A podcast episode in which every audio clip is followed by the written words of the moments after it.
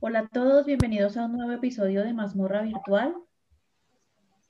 En el día de hoy tenemos un tema súper chévere que ya habíamos tratado en una temporada anterior, pero vamos a darle continuidad porque el tema tuvo súper, súper éxito. Em, hoy nos acompaña nuestra querida gata Lady Stings. Hola, hola, ¿cómo están todos? Tenemos también a nuestro caballero Yekuro. Hola, buenas, ¿cómo están? Nos acompaña una chica muy querida de la casa, la señorita Violeta. Oli. Y tenemos también al nené. Hola, ¿cómo están? Bueno, quiero darles a todos la bienvenida. Yo soy Amatista y el tema de hoy em, vamos a tratar ABDL. ¿Quién, ¿Quién de los niños quiere comenzar? ¿Cómo decirle a otra persona o cómo explicarle a tu pareja que practicamos eh, el juego ABDL? Bueno, yo creo que primero las señoritas. A ver, ¿qué nos dice Violetita? Eso, Violeta al paredón. En mi caso, pues yo me identifico, como ya lo había dicho en el, episodio anterior, como Little.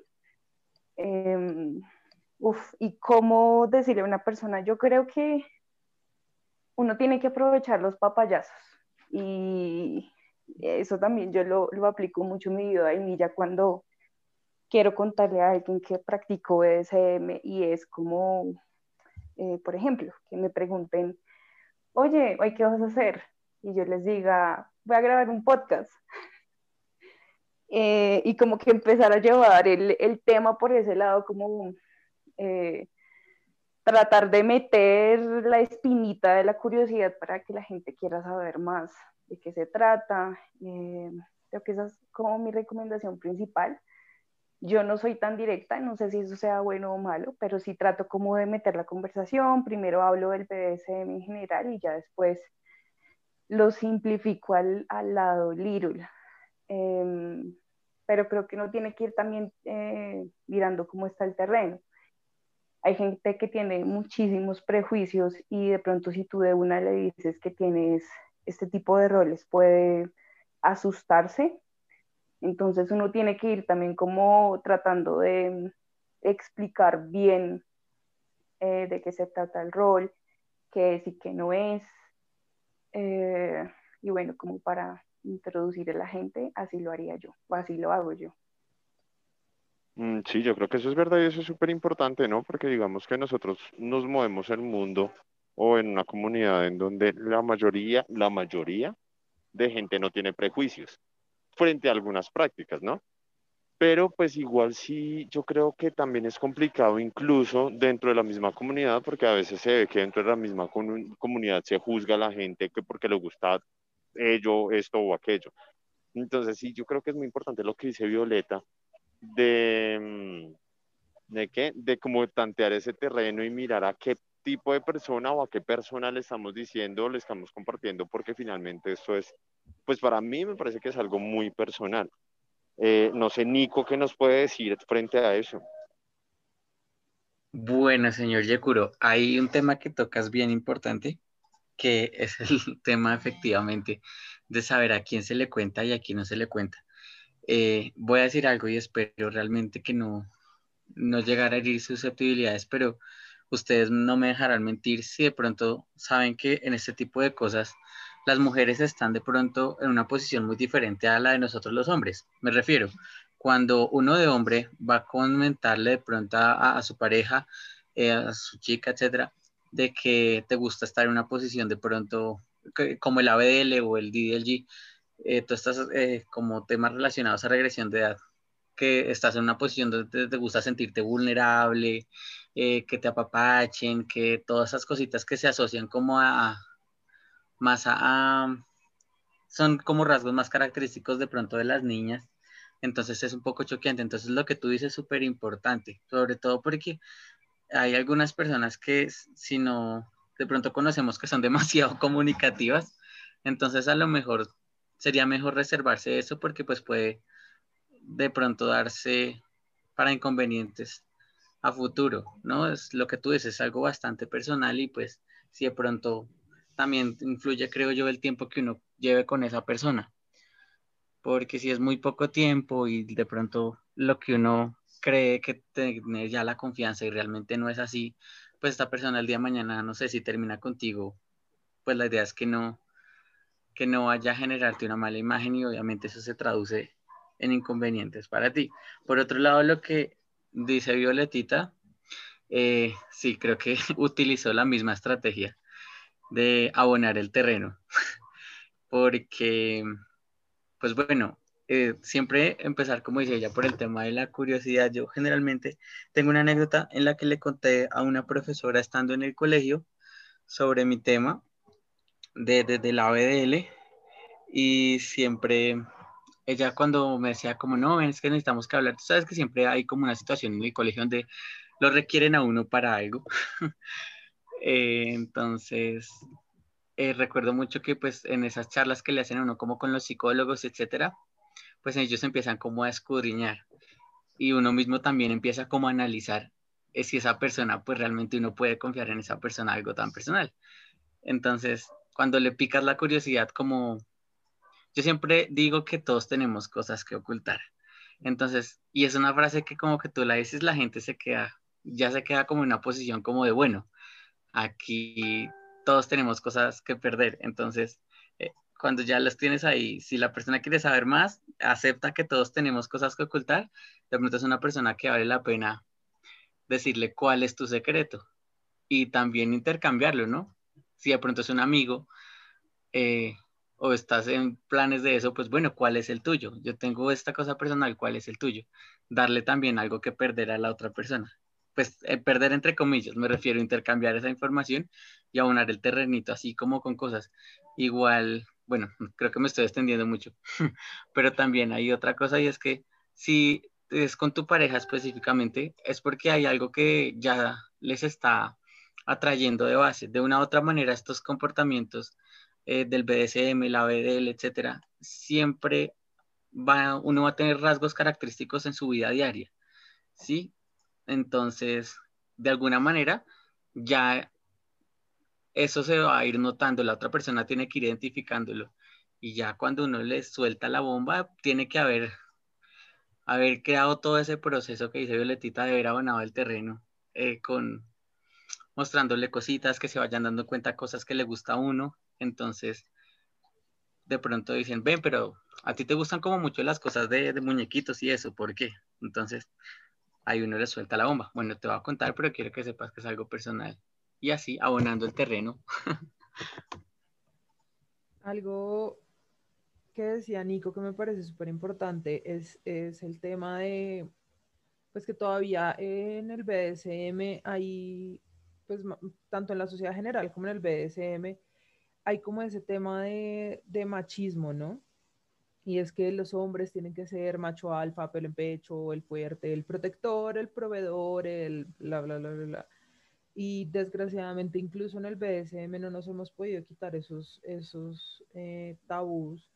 Y, los chicos que son sumisos o que les interesan otro tipo de, interacciones, pues muchas veces pueden sufrir em, o acoso, abuso o, ser demeritados incluso por otros hombres en el medio. Yo siento que de pronto, pues las mujeres que estamos involucradas con el FEMDOM, somos, eh, pues entendemos más esa posición, pero siento que, que sobre todo entre hombres sean muy duros eh, en, esos temas. Sí, eh, sí, muy de acuerdo con lo que dices, definitivamente, y eso también lo hemos hablado muchísimo con Nico, que para mí, digamos, es un poco más fácil expresarlo y yo en mi día a día tengo muchas cosas little y todo el mundo, o sea, me encanta tener cositas con unicornios, por mí todo sería unicornios. Y es normal, o sea, yo podría tener 40 años y la gente diría como, ok, es una mujer y está bien, pero si es un niño el que tiene una colección de juguetes o está interesado en, no sé, en un, programa de muñequitos en específico, siempre lo ven como algo feo. Pero creo que eso también es un poco eh, lo que tratamos de hacer pues desde nuestra práctica y es quitarnos esos mitos de, de cómo se supone que debemos ser. Entonces, por ejemplo, eso de que los niños tienen que ser súper fuertes y no pueden llorar o no pueden ser tiernos, pues Nico es la muestra de que sí pueden ser tiernos y pueden ser niños súper lindos. Entonces, em, pues nada, eso por ese lado. Pero también quería decir algo em, frente, a, frente a lo que decía Nico. Y yo sí siento que algo que tenemos que empezar a hacer para normalizar estas prácticas, obviamente bajo, el, bajo esta, em, esta guía de que es algo entre mayores de edad, sola, sola y solamente, por favor, no sean como Nico, no comiencen con estas cosas desde el colegio. Eh, pero mm, creo yo que, que, es bueno no ocultarlo, o sea, tampoco uno puede ir por la vida gritándole a todo el mundo como, ay, soy little, o, o soy sumisa, o o soy dom, porque pues no todos los espacios se dan para eso. Em, pero si hay, hay, confianza con la persona, pues yo creo que no es algo tampoco de lo que tenemos que avergonzarnos. Y, y eso también ayuda a que esta práctica sea más, eh, pues más aceptada, porque lo que decían también ahorita de, la comunidad, como eh, lamentablemente muchas personas em, ven todavía como el ABDL o el DDLG o bueno, el Age Play en general como algo súper extraño. De hecho, eh, aprovecho también para, para pues poner ahí sobre la mesa un tema del que hemos hablado mucho con Nico y que discutimos todo el tiempo, y es realmente el Age Play hace parte del BDSM o hace parte más del kink. Ahí lo dejo sobre la mesa. Uh, súper. Yo, yo ahí sí defiendo a Nico, porque uno desde el colegio no puede empezar a tener gusto por eso, por ciertas prácticas y por ciertas cosas. Digamos que lo que sí es importante es tener en cuenta que sí, obviamente, tú eres, digamos que estás en la flor de la juventud y estás empezando eh, con toda esa, esa etapa de exploración psicosexual que empieza, no sé, 14, 15, 16 años, pues obviamente es, es importante que la gente sepa que eh, mucha gente se aprovecha de eso, ¿no? Entonces, pues tú con 40 años no te vas a meter con un pelado de, o con una peladita de 15 años que hasta ahorita está empezando a entender las cosas y tú ya, mejor dicho, ya sabes mil cosas y llegas a aprovecharte. Entonces, es más también esa cuestión, ¿no? Digamos que con todo lo que tiene que ver con menores de edad, cero, o sea, nada que ver. Pero eh, eso no quita el hecho de que si muchas personas empiecen, digamos, como con esos gustos o esa etapa de exploración antes de, ¿no? Porque pues eso sí, sí, sí es algo que es, e, es algo más evolutivo, más en donde tú no, muchas veces tú no lo pides como que, ay, yo quiero hacer tal cosa o yo quiero ser tal cosa, sino que te empieza a picar como esa curiosidad. Entonces, e, esa parte sí es importante resaltarla, que obviamente, vuelvo y digo, cero, o sea, nada que ver eh, con entablar relaciones con menores de edad o nada de eso, que digamos que sería como esa diferencia grande, que ese tiempo uno lo puede utilizar básicamente como muchos hacen, que es para, para, para conocer, para leer, para tratar de entender y no llegar, digamos que ya a un campo práctico en donde llegan y todo el mundo se puede aprovechar. Y también eh, respecto a lo que decía eh, Viole ahorita con todo del machismo, sí, digamos que es, o sea, me parece en ese momento que es el colmo que ya, o sea, estando nosotros en una comunidad en donde ya sabemos que muchas personas vainillas y por fuera nos discriminan o nos tachan de locos, o sea, ya es bastante con eso como para tener que empezar a juzgar o a criticar a otra persona porque le gusta o no cierta práctica. Entonces, yo creo que eso sí es, eh, es algo que las mismas comunidades deberían trabajarlo porque finalmente son espacios seguros, ¿no? O sea, en donde si yo voy es porque teóricamente me estaría sintiendo seguro ahí. Y pues obviamente, em, como quitar todos esos estereotipos, ¿no? O sea, yo creo que eh, la gata también me entiende porque... Em, digamos que ya está muy rodeada con todo lo que tiene que ver con el gothic y ahí se rompen muchos estereotipos de género y de, de que de estar como revisando, bueno, un man puede, tú lo puedes ver perfectamente con una falda y eso no lo hace menos hombre ni más hombre. Entonces, todas esas cosas sería bueno rescatarlas. Yo estoy de acuerdo con todo eso y, pienso que lamentablemente estamos en una comunidad que, aunque queramos decir que somos muy abiertos y muy em, prestos a entender los gustos de los demás, lamentablemente la realidad es que todavía somos muy godos y, y, hay cosas que vemos y decimos como, ¡Ah! ¿cómo puede ser que esté pasando esto? Como por ejemplo un hombre que le guste em, vestirse de bebé o que le guste usar cositas que entre comillas deberían ser de niña, como lo decía eh, Viole. Em, me parece a mí pues muy lamentable y muy triste que en una comunidad que se supone que está en open mind, realmente somos muy godos y muy castigadores. Y otra aclaración con respecto a lo que estaba diciendo Yeku es que eh, sí es importante no establecer relaciones con personas menores de edad, pero en su edad real. ¿A qué voy con esto? A que a mí muchas personas me han preguntado que ese tema de menores de edad, entonces, ¿cómo aplica con los que juegan a ser little? Entonces, a ver, entendamos una cosa. Cuando, cuando nos referimos a menores de edad, es que en su cédula no sean adultos todavía, o sea, que todavía no tengan cédula, pero que en su rol quieren jugar a ser niños, eso es otra cosa totalmente diferente. Entonces, pienso que es bueno ciertas cositas darlas así muy masticadas, porque de verdad que hay gente que no entiende por más que uno le esté haciendo dibujos. Entonces, bueno, me parece muy chévere todo esto. Em, y ahí hay otra, otro tema que va como relacionado y es, más allá de decirle a la persona con la que estamos que nos gustan este tipo de prácticas, es cuáles serían unas estrategias buenas eh, o por lo menos seguras para conocer personas que también tengan estas afinidades por las prácticas del age play. Bueno, yo creo que hoy en día pues tenemos varias herramientas que nos ayudan, ¿cierto? La Instagram, Facebook, donde hay comunidades, donde puedes interactuar mucho vía web. Y de ahí pues vas haciendo eh, como esa lectura, ¿no? De pues si esta persona tiene una charla coherente, eh, conoce el tema o de pronto está en la misma posición que yo, explorando, conociendo, y se puede llegar a dar un encuentro seguro. Digo encuentro seguro por cualquier práctica que sea, uno pues si se va a ver con alguien desconocido, pues que tendría que tener, ¿no? Lugar público, etc. Y lo, entonces haciendo como esa lectura de la persona, porque ustedes saben que como encontramos la persona que, no sé, de pronto la señora Ambatista me comprenderá mejor cuando me refiero a que a veces como te escribe el sumiso que, oh, la señora Matista, no sé, o el otro que ya, ah, mi señora, no sé qué, y tocar como, a ver, a ver, espere. Siento que igual nos pasa a los, a los little, como, hola bebé, voy a cambiar, no sé qué, uno como, a ver, a ver, espere. sí, entonces, bueno, esa, eh, de pronto es obvia, pero, pero bueno, vale mencionarla en las redes sociales full. Y pues hacer esa lectura de la persona. Sin embargo, digamos que eh, yo por lo menos las posibilidad que he tenido de compartir con otras, con otras personas este gusto especial eh, se dio cuando cuando llegué al BDSM como tal. Me refiero, yo conocía el ABDL allá en su burbujita muy aparte. Cuando tuve la oportunidad de compartir con, con el mundo BDSM y entender que, vuelvo y lo pongo en discusión lo que hablamos con, con Violetita, si eso no es el DDLG, el ABDL, BDSM.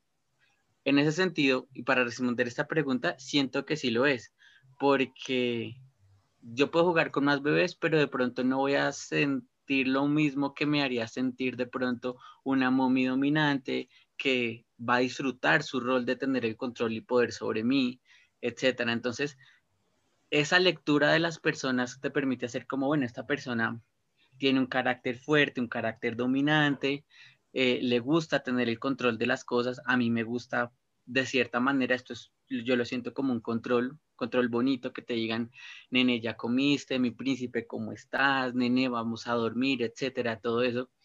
Eh, si tú ves que la, que la persona con la que estás interactuando, entonces puede tener como esta afinidad.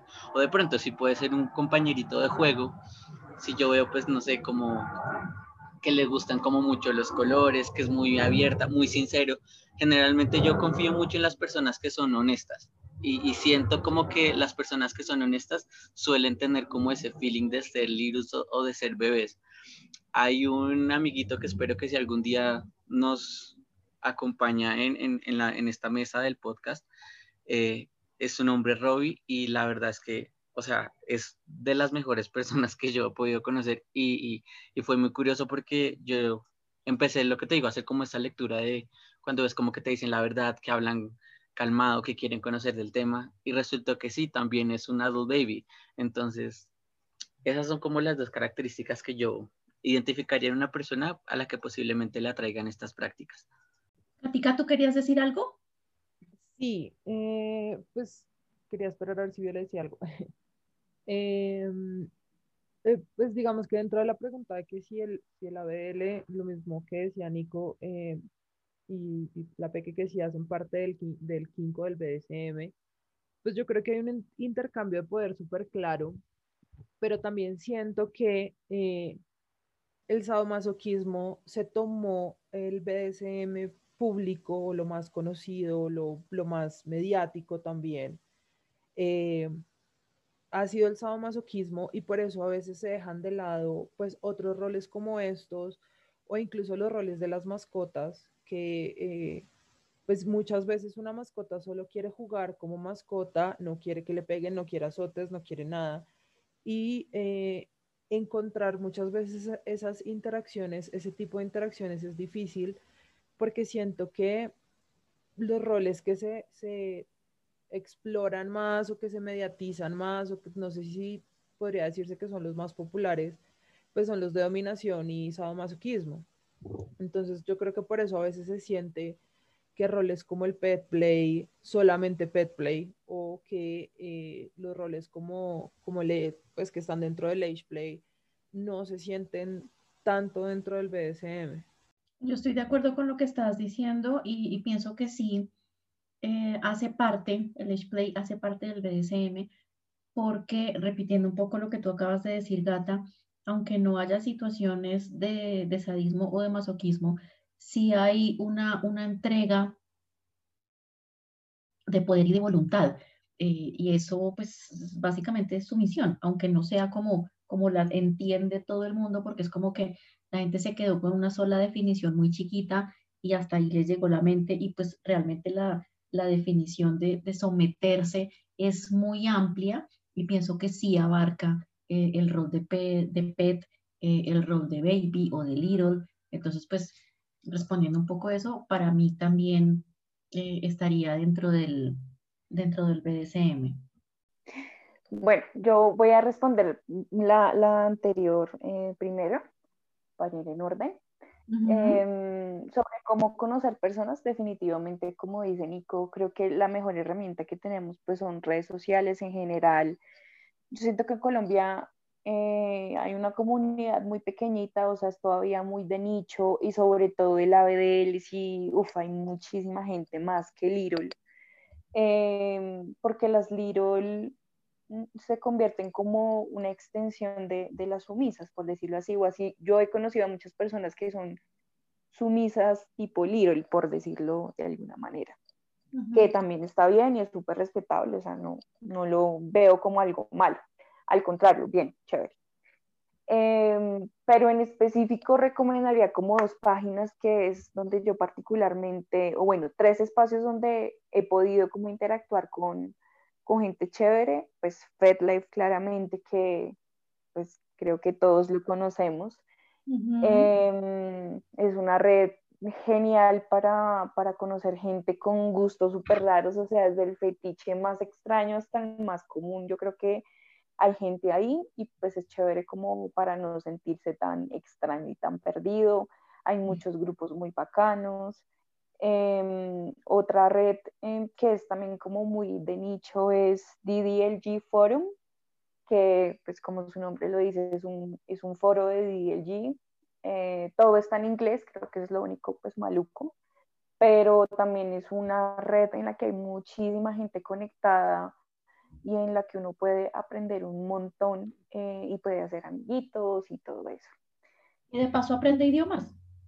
Y de paso se aprende idiomas. Y se aprende, se aprende en fetiches en otros idiomas. Y también una de mis favoritas, que esa pues yo la utilizo mucho en mi video de vainilla, es em, Reddit. Reddit, que pues es eh, como también tipo foro, tipo red social, tiene aplicación en celular o desde el compu lo pueden ver. Eh, y en Reddit pues hay muchas comunidades, o sea, de verdad lo que ustedes busquen de imágenes lindas de perritos, de decoración de casas, de todo. Y hay una comunidad Los violines de la tía. Yo creo que también debe haber uno de violines de tía, estoy segura. Eh, y si no, me lo voy a inventar. Pero, pero es una red tan grande y también que, que tiene una, re- una, mm, un grupito de DDLG, un grupito de Edgeplay súper bonito y súper grande, sobre todo más de DDLG, o sea, enfocado a hombres dominantes y a chicas sumisas o, o little, eh, muy, muy, muy, muy grande. Es, es de verdad una red súper bonita. La cosa también pues es el idioma y creo que voy a proponer una red social solo en español para littles que hablen español. y eh, con, con, la otra pregunta que la puse ahí, yo la verdad tengo un conflicto súper grave y he tenido muchas discusiones con, con Nico y con Lainita también, que pues no nos pudo acompañar hoy.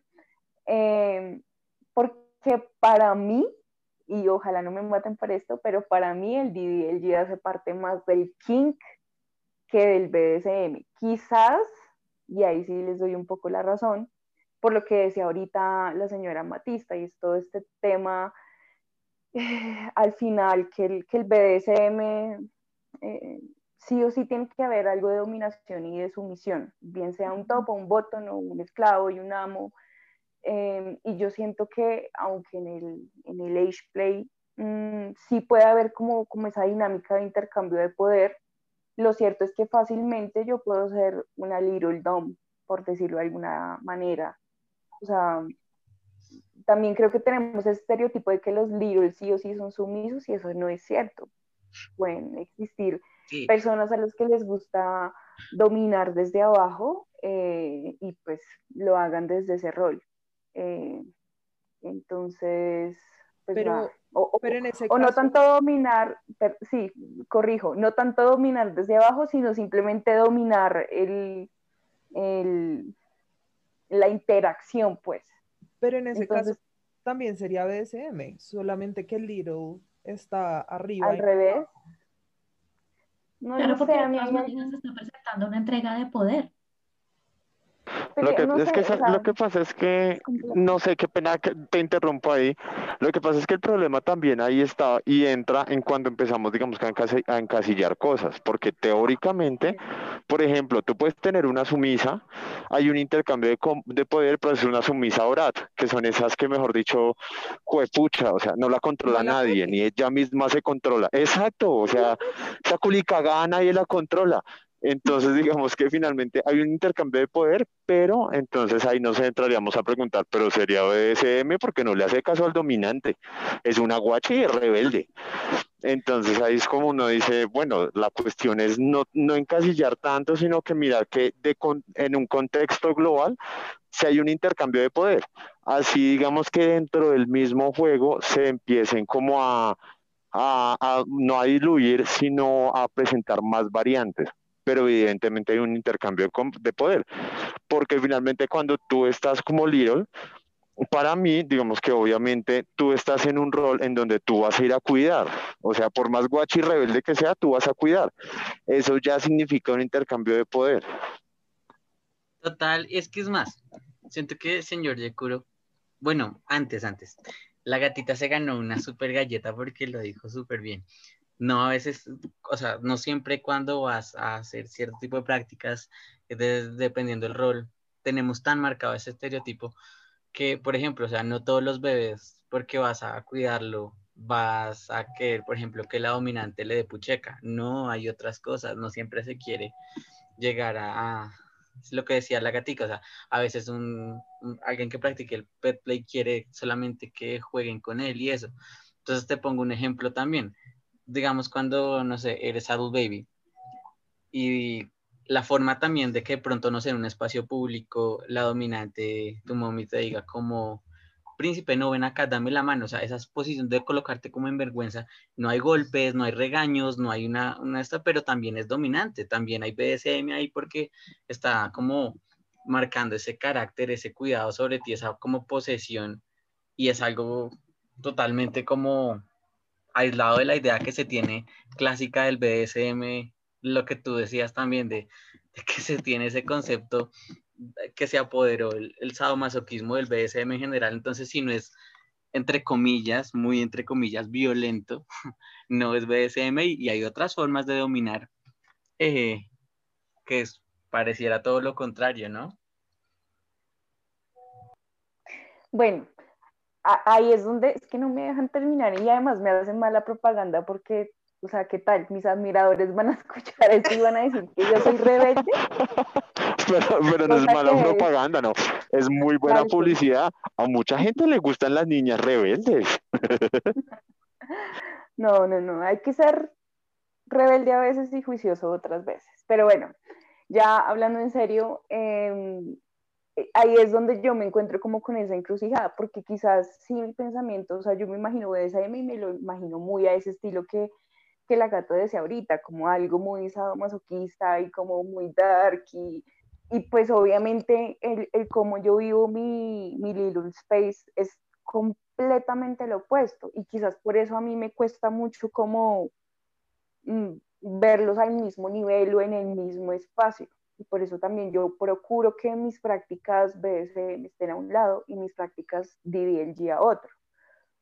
Mm, puede que pase algo en la vida y descubra que pueden estar en el mismo nivel o en el mismo espacio. Yo nunca, por ejemplo, he ido a una fiesta pública en el rol Little. Sé que Nico sí ha estado en espacios em, de fiestas BDSMeras en su rol. Entonces creo que también eso de pronto puede ahí cambiar la percepción.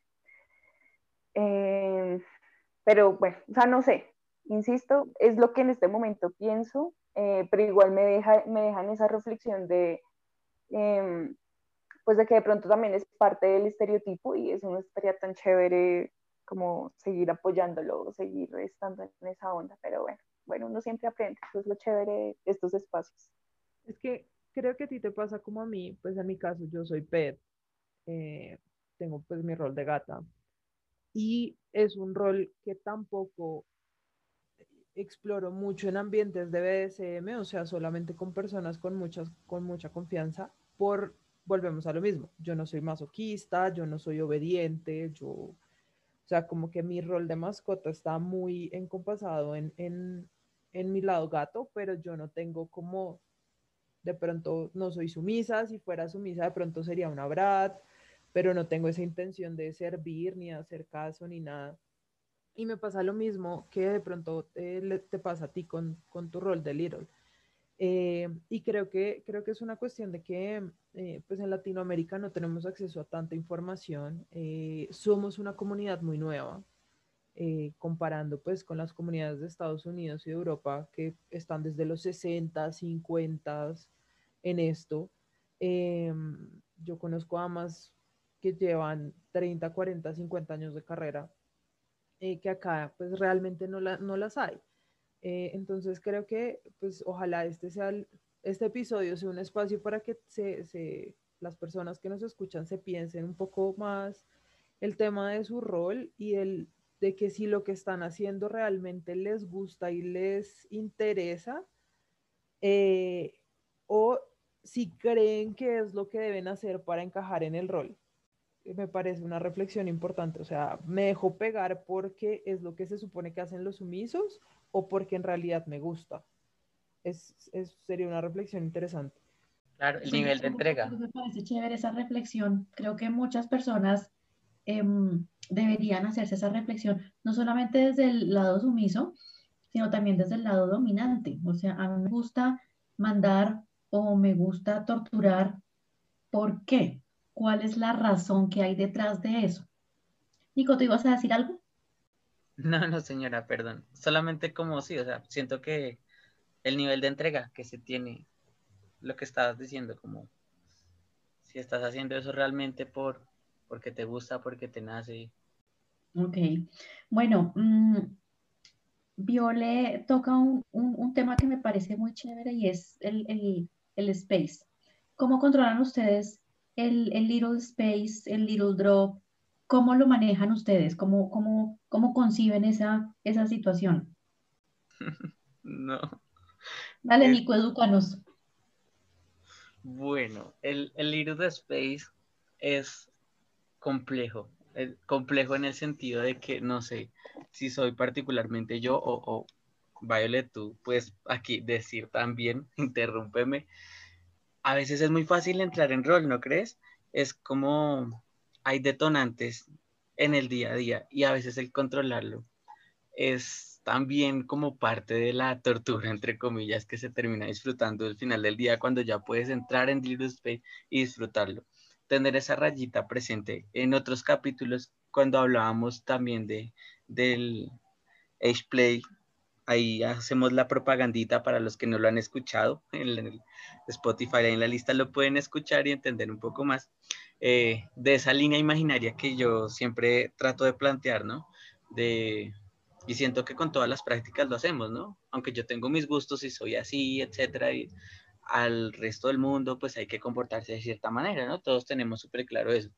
Pero entonces a veces cuando estamos como en, en, estos, en estos roles, que estamos un poquito más expuestos a el comercial donde la mami consiente al bebé, o cuando vas por un supermercado y ves esas cosas que te gusta y te, se te sale ese niño interior.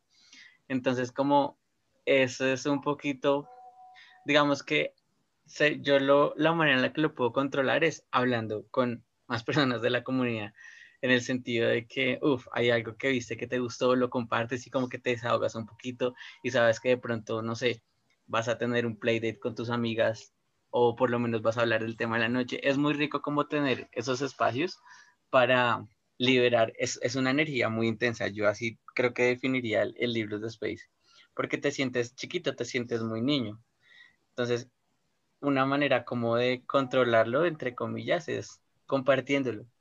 ¿Sí? Dicen por ahí que la energía no se, ¿cómo es? No, la energía no se extingue, se, se transforma y es una forma de transformar toda esa energía que te da el ser así chiquitín por esos segundos, compartiéndola, disfrutándola. Si pronto tienes un play partner con el que de pronto le puedes hacer, no sé, un berrinche por un peluchito, las brats, que...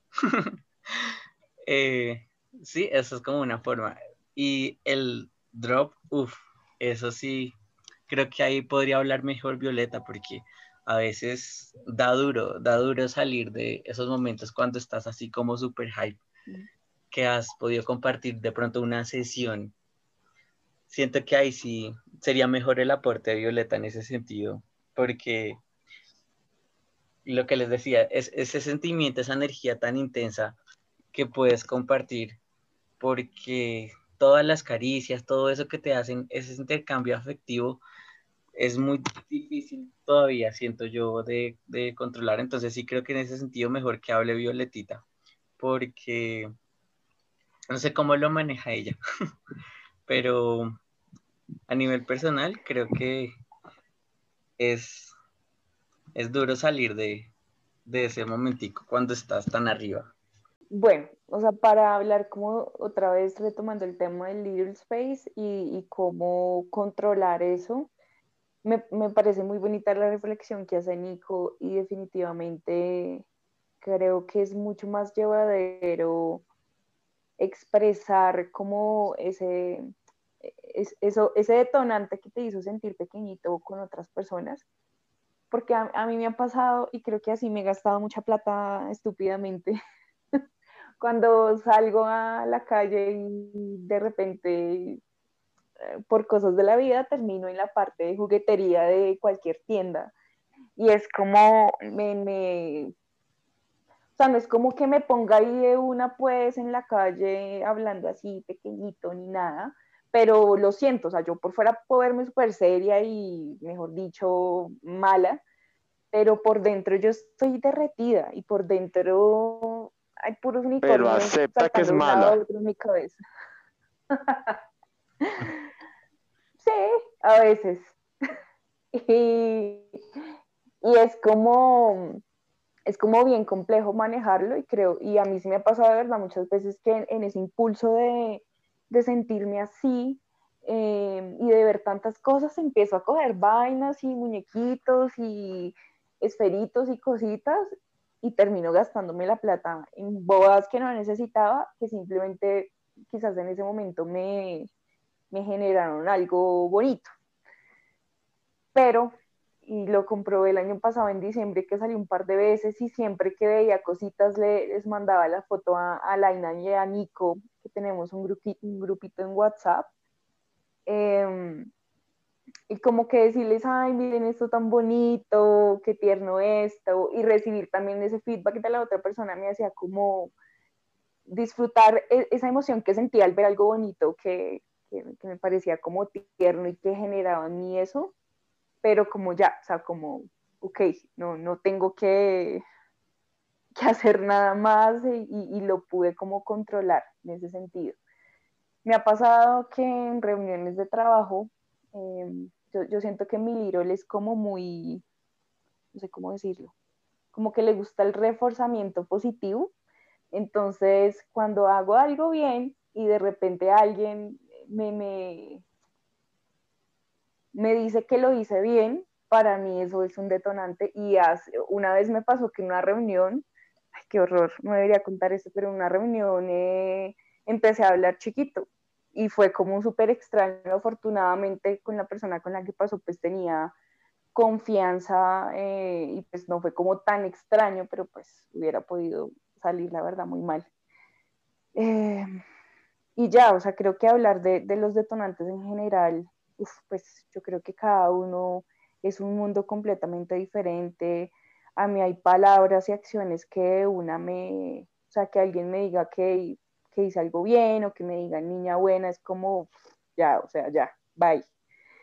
Eh, pero hay gente que, que, que le toma mucho más tiempo. Yo de hecho pues también tuve, eh, estuve mucho tiempo como sin poder entrar en el Little Space y hasta ahorita como volver a explorar ese, ese lado de mí eh, con mucha más calma y ha sido súper bonito.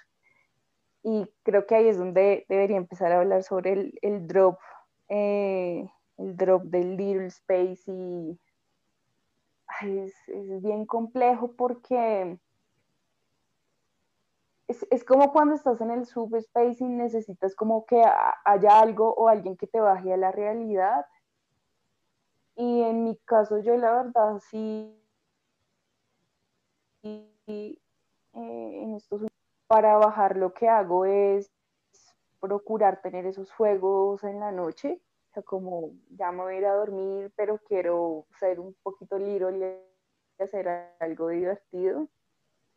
Eh, porque es mucho más fácil como simplemente cuando ya estoy lista para, para volver a acostarme un poquito eh, y respirar, eso como que me ayuda a no quedarme ahí, a empezar a bajar de a poquitos, pero es bien complejo, sobre todo cuando uno está solo porque cuando uno está con otra persona, e, el, mismo apapacho y el mismo cariño em, físico te hace como bajarte, pero cuando estás solo como que es, es más duro. No sé. No sé si tengas algo más que agregar. de algo importante. Y es que sí, efectivamente, el... recordemos que esto también pues así como skin, cómo se disfruta, las prácticas, caricias, juegos, castigos, etcétera. También la parte emocional, eh, pues por lo, que ya hemos hablado pronto en otro episodio, es un componente muy fuerte, ¿no? Que, que, siento yo que es una razón por la que los que hacemos Ageplay lo hacemos, ¿no?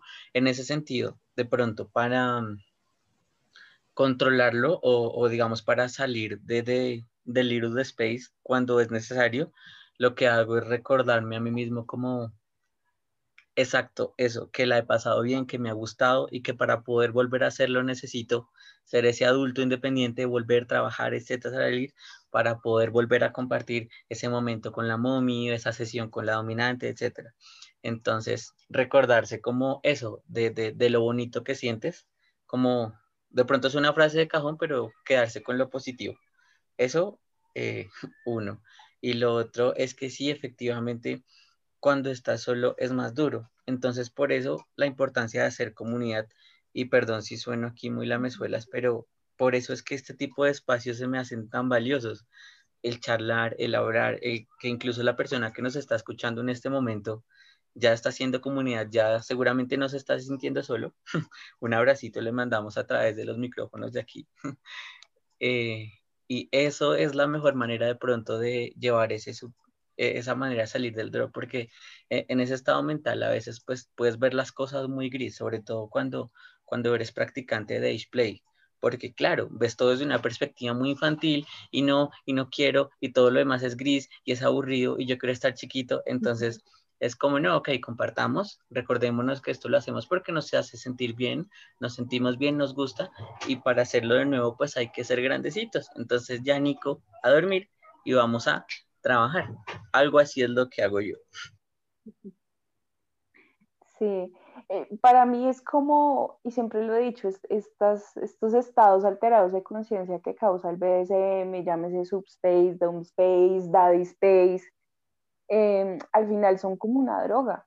Y, creo yo que también hay que tener una responsabilidad y pues yo particularmente pues no consumo drogas, pero conozco personas que su consumo lo hacen de forma muy responsable y no es como me meto cualquier cosa, sino investigo realmente sobre qué estoy eh, haciendo. Eh, y experimento, pero de una manera controlada. Y para mí es tal cual lo mismo. O sea, como que si yo decidiera mañana meterme, no sé, eh, probar una droga súper extraña, pues seguramente lo haría en un espacio seguro, seguramente lo haría con personas con las que, eh, que me generan confianza, eh, seguramente no lo compraría en, en, la esquina, sino que investigaría, hey, ¿esto de dónde viene? Mm, y perdón si la comparación es muy burda, pero para mí sería así también eso, como, como darse cuenta de, de que tenemos que ser responsables al entrar a ese estado y tener eso súper presente antes de, para también poder salir y, que no sea tan doloroso el asunto. Y creo que hay que preocuparse también cuando no queremos salir, o sea, yo respeto completamente a las personas que tienen relaciones 24/7 y que aspiran a eso, me parece bien y lindo, pero incluso creo yo que en una relación 24/7, pues no es como que tú todo el tiempo estés en modo bebé o todo el tiempo estés en modo sumiso, porque es imposible. O sea, es muy difícil teniendo en cuenta el país en el que vivimos y que yo pues no es que me pueda ir a entregar y encerrarme y me vayan a mantener, o sea, realmente eso para que pase, pues lo veo muy complejo pasará quizás, pero pues no sé. Igual, em, siento yo que para todo debe haber espacios y pues es mejor como, como llevar las cosas con calmita y, ser consciente de, que uno también es mucho más que un rol. Y, y apreciar lo que, te, lo que te hace sentir ser little, pero también pues, o sea, utilizar esas emociones buenas para potencializar tus otras cosas buenas en la vida y tus otras cosas que te traen felicidad. No te quedes solo con, con el BDSM o con ser little, sino pues hay un montón de cosas bonitas y chéveres que también te pueden traer esa sensación. Ok, súper bonito todo lo que han dicho. Bueno, ya para cerrar, eh, teniendo en cuenta que muchas de las personas que nos están escuchando son nuevos, hasta ahora están empezando, eh, y para muchas personas que quieren empezar a ejercer como mami o como daddy, ¿qué le dirían ustedes? ¿Cómo, cómo podrían ustedes enseñarle a estas personas a hacer un buen aftercare, tanto para littles como para babies?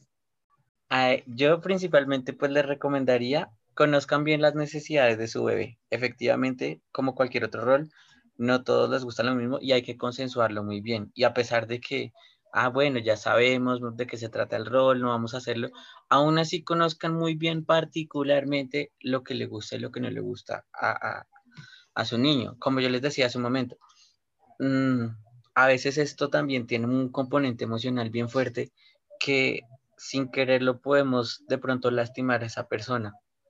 Entonces, entender muy bien las necesidades y saber de pronto por qué procesos emocionales ha pasado, porque de una manera, pues esto se está haciendo también para, para que sanar como ciertas cosas, o no sé, yo, yo así lo veo. También es como un parte terapéutico, podría decirse, ¿no? Y, pues el consejo número uno es mucho diálogo, mucho diálogo. Eh, número dos, que también hablen qué expectativas tienen ellas del bebé, porque pues, no sé, tuve la mala fortuna de encontrarme con una persona que pues le gustaba el tema de la lactancia y sí, chévere, muy bonito, pero no todos los bebés quieren eso. Eh, o no, tú no vas a hacer eso con cualquier mommy con la que te haya, haya sesionado una o dos veces. Entonces, son, son cosas de mucha entrega, eh, todo eso. Entonces, de pronto el consejo, aunque pueda parecer bobo, es disfrútense, disfrútense la práctica, disfrútense los momentos, vívanlo eso intensamente, que eso les va a permitir hacer esa lectura de qué tanta confianza tengo con la persona, cómo se comporta esta persona mientras me cuida o cómo me comporto yo cuando estoy con esta persona, eh, en el sentido de que, qué libertad me permite ella o él eh, disfrutar de mi rol. Entonces, eso es número uno. Y número dos, eh, no se lancen de pronto a decir cómo quiero ser mommy así de una o daddy, porque los hay otras formas de ir conociendo a las personas, eh, los roles, sin necesidad de pronto de comprometerse, porque una ruptura cuando uno es así como en, en, the Space, no es nada bonito y puede dejar eh, secuelas emocionales un poco difíciles de olvidar. Entonces, eh, indaguen, investiguen y escuchen este podcast para que se informen. Sí, total. Uf, no sé también cómo que, o sea, qué otra recomendación dar frente a ese tema. Es que yo creo que mi consejo también va muy relacionado con el tema de lo que hablamos ahorita, de esas relaciones muy, muy largas o, o en las que hay cierta fantasía de que todo el tiempo vas a ser mi bebé. Eh, insisto, respetable que la persona tenga esa fantasía, pero yo sí siento que todo tiene que tener un límite, o sea, es decir, no, o sea, no sé si decir esto, y ahora también me arrepentí, Nico, porque es un caso súper fuerte de, de, una, de una persona que pues le, le, hizo mucho daño a un grupo eh, de adult babies eh, de manera física, de manera emocional y de manera mental, porque era una persona que era una psiquiatra. Y como que su teoría era que iba a curar a la gente que tenía esquizofrenia eh, a través del age play, pero que tenía que ser un age play 24/7. Entonces, claramente eso llevó de, demasiado, demasiado extraño y, y no, el hecho es que esa historia terminó con muchas personas que quedaron aún más jodidas emocional y mentalmente con una persona muerta, con personas con heridas físicas. Porque parte de la fantasía también era como, yo, yo voy a hacer todo por ti, pero entonces la señora vivía en una casa con 60 bebés y tú cómo vas a cuidar a 60 bebés. O sea, eso es imposible. O sea, es muy complejo. Pero eso se sale de todo de la, de la práctica médica. Sí, claro. Pero Además, no solo... Qué pena, qué pena te interrumpo, además no es tan loco porque yo he escuchado casos, de pronto no exactamente el mismo, pero pues en Bogotá se han escuchado casos o bueno, se comentan cosas de psicólogos que buscan sumisos, que supuestamente para tratarlos y terminan utilizándolos, ¿no? Eh, o Así, los obligan a ser sus sumisos no está tan alejado de, de, cosas que están pasando en, aquí y quizás en comunidades alrededor de Latinoamérica eh, que pueden seguir pasando, ¿no? Uh -huh. es, es, que yo creo que hay como una línea ahí súper compleja porque yo, yo sí de una u otra manera comparto esa idea de Nico de que el BDSM, el age play o, o todo esto puede llegar a ser en cierta medida terapéutico pero claro, de ahí a decir, yo te voy a curar, por ejemplo, la esquizofrenia, que pues es una cosa que no tiene cura, es una cosa que hay que tratarla, pero no es como que te van a dar una pastilla o te vayan a, a tener una terapia y te vas a curar. eh, sí, o sea, eh, entonces claro, obviamente hay niveles. Claro. Mm, pero eso me parece súper complejo. Y en ese sentido, mi consejo también sería como revisen bien el historial que tiene esa persona también en la comunidad. Lamentablemente, así como hay muchas sumisas y, dominantes falsos, también hay muchos daddies y momis falsas o liros o littles falsos. A mí, por ejemplo, en Instagram me han aparecido muchísimas cuentas que obviamente son una, un scam pero pues gente quizás nueva puede caer en eso. Entonces te mandan mensajes tipo, hola bebé, em, quiero regalarte todo lo que quieras. Eh, escríbeme a este número y te voy a dar todo lo que quieras. Obviamente suena súper tentador, la verdad, pero también es como un signo de alarma de en esta vida no van a dar todo así tan regalado y tan fácil. Entonces tengan mucho cuidado como con, con esas oportunidades que se ven tan brillantes, porque casi siempre eh, es solo para aprovecharse de la gente. Mm, ¿Cuál era la pregunta? No, pero no, feo eso. Fue ese detalle. Ah, mientras te acuerdas la pregunta, yo voy a ir comentando que, oye, a mí nunca me llega una sugar mommy diciéndome que me ha, mejor dicho, me compra hasta carro. Sería genial. Y lo otro es que sí es supremamente, súper importante lo que están diciendo, porque finalmente, hombre, si hay una persona que tiene algún tipo de dificultad, es decir, trastorno eh, físico, emocional eh, o trastorno mental, sí es algo que es muy delicado, es supremamente delicado. Es decir, tú eh, tú no puedes sesionar si no conoces bien a una persona y tú sesionas con una persona que tiene, digamos, depresión, por, por ejemplo. Entonces tú no puedes ser, sesionar con esa persona sin conocerla y sin conocer las necesidades de esa persona. O sea, eso es una vaina muy delicada. Y pues si es así, digamos que con la depresión, que en sí ya es un trastorno grave, imagínate con un trastorno como la esquizofrenia, en donde literalmente tú no diferencias la realidad, o sea, tú no sabes qué es realidad, qué no es real. Entonces, son cosas que uno tiene que tener mucho cuidado y son cosas en las que uno se tiene que instruir, ¿no? Digamos que yo creo que esta, esa parte de, de, tratar de evitar sesionar o de no sesionar con una persona con este tipo de trastorno específico, es algo que uno dice, hombre, eso ya no es terapéutico y eso es algo que se sale de lo consensuado porque la persona no está en toda su plena conciencia para decir, sí, yo quiero esto, esto, esto. Y aparte que no es, o sea, no es sano, no es sensato, no es, eh, o sea, nada, no es ni siquiera ético hacerlo. Ahí sí estoy de acuerdo con, con.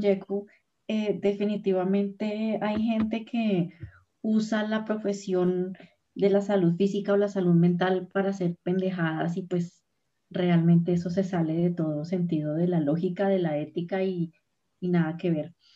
Bueno, em, ha sido un tema muy chévere. Les agradezco al Nene y a la Peque por habernos acompañado el día de hoy. No sé si quieran agregar algo más, alguna otra recomendación. Bueno, a mí me gustaría hacer una pregunta, o más bien voltear esta pregunta hacia ustedes, en el sentido de que seguramente muchas personas que nos están escuchando en este momento eh, estarían de pronto al querer involucrarse interesante por estos temas en la posición de conocer a otros bebés y estarían de pronto como están ustedes.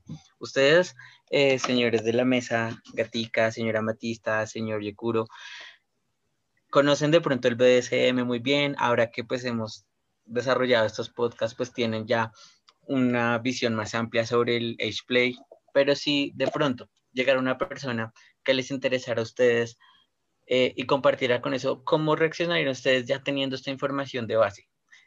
De pronto ese aporte sería más interesante de escuchar, si me lo permiten, claro está. No entendí bien la pregunta, ¿cómo reaccionaríamos a? Sí, me perdí. Mm, tú nos estabas preguntando de cuáles eran las recomendaciones que le daríamos a una persona que le interesara el, el de pronto ser Dari o ser Momi. En este caso, ustedes de pronto se encuentran con una persona que, que tienen afinidad, que saben que tiene un, un rol de regresión de edad, llámese Apple Baby, Little, etcétera, con todo lo que ya conocen, eh, de pronto, ¿cómo, ¿cuál sería su reacción? Que conociendo todo lo que ya hemos hablado hoy. Ah, ok, perfecto. Yo creo que digamos que desde mi perspectiva es algo que primero digamos que ya tendríamos esa posibilidad de normalizarlo, digamos que yo ya lo vería como algo muy normal, entonces tendría como que un criterio más para decirle, acompañar a esa persona y decirle, hombre, no estás loco, no estás loca, no estás tostado, no estás tostada, no te falta un tornillo, o sea, el hecho de que te guste no significa que estés mal, entonces digamos que ya es eh, una perspectiva más amplia y aparte, digamos que ya sabiendo que hay, hay gente como Nico, como Violeta, eh, pues obviamente yo lo, lo que haría sería decirles, mira, yo te recomiendo que hables con estas dos personas porque tienen conocimiento acerca de lo que te gusta, de lo que, de, de lo que me has hablado, entonces pues finalmente te, te pueden ampliar la información, cosa loca porque si digamos que uno ya tiene cierta, cierto bagaje chiquito de eso, pero pues obviamente uno no, no es pues hombre súper experto en, en, este tema en específico. Entonces precisamente por eso digamos que por, por lo menos se haría el, el acompañamiento ese inicial diciendo, hombre, no estás tostado, pero estas personas eh, te ayudarían brutal a entender qué es lo que te gusta y por qué te gusta. Eh, en mi caso, eh, digamos que no es mi rol. Eh, yo mamá de gatos y perros solamente. Eh, entonces, no, para mí es súper normal, pues inicialmente tratar de guiar a esa persona, de nuevo, espacios seguros, ayudarlos. a mí me gusta mucho el tema de la mentoría y, y pues em, me parece muy chévere hacer como el, el, acompañamiento de una persona nueva para facilitarle espacios seguros. Eh, mimaría a la peque, a la peque sí, la mismo todo lo que quiera. Eh, a los amigos de la casa sí. Em, pero a mí, a mí, el tema de mentorías y acompañamiento me parece chévere y me parecería muy chévere poder hacer eh, el acompañamiento a un, a un little o un baby, eh, pues en cuanto como ayudarles a conocer gente, a filtrar eh, posibles personas. Yo, yo de pronto no, no mommy, pero sí hermanita mayor, sí. Entonces sí me parecería muy chévere cómo hacer ese proceso. Bueno, por mi parte, yo voy muy como por la línea de lo que dice Jeku, sí sería como validar, normalizar eh, la situación, la, la necesidad, el sentimiento, decirle a la persona, bueno, como guiarla, qué es lo que debe hacer, qué es lo que no debe hacer para poder ingresar en o pues para poder jugar en este mundo, em, tanto como tener a mi cargo un little o un baby, no, yo creo que a mí cuando me fabricaron no me hicieron el chip de la maternidad o del instinto del cuidado de niños. Em, yo no, no tengo ni la paciencia ni la tolerancia para eso, eh, ni en juegos BDSMeros ni con niños reales, o sea, para mí los niños no. Entonces, por eso no tendría uno a mi cargo, pero eh, pues tengo amiguitos y amiguitas que, les gusta jugar en ese rol y bueno, chévere, bacano, pero, pero pues como les digo, a mi cargo, gracias, pero no gracias. Y bueno, ya para cerrar, quiero agradecerles eh, su presencia, quiero agradecerles sus aportes. Como siempre, fue un episodio súper chévere, muy enriquecedor. A todos los que nos están escuchando, muchas gracias por acompañarnos en este nuevo episodio y esperamos que eh, les haya gustado y para la próxima semana eh, sigan conectados con nosotros para un nuevo tema que también va a estar súper interesante a todos. Gracias, Deku, gracias, Gatica, gracias. Gracias a ustedes. Muchas gracias por acompañarnos en este episodio. Un abrazo para todos y muchas gracias por estar aquí el día de hoy.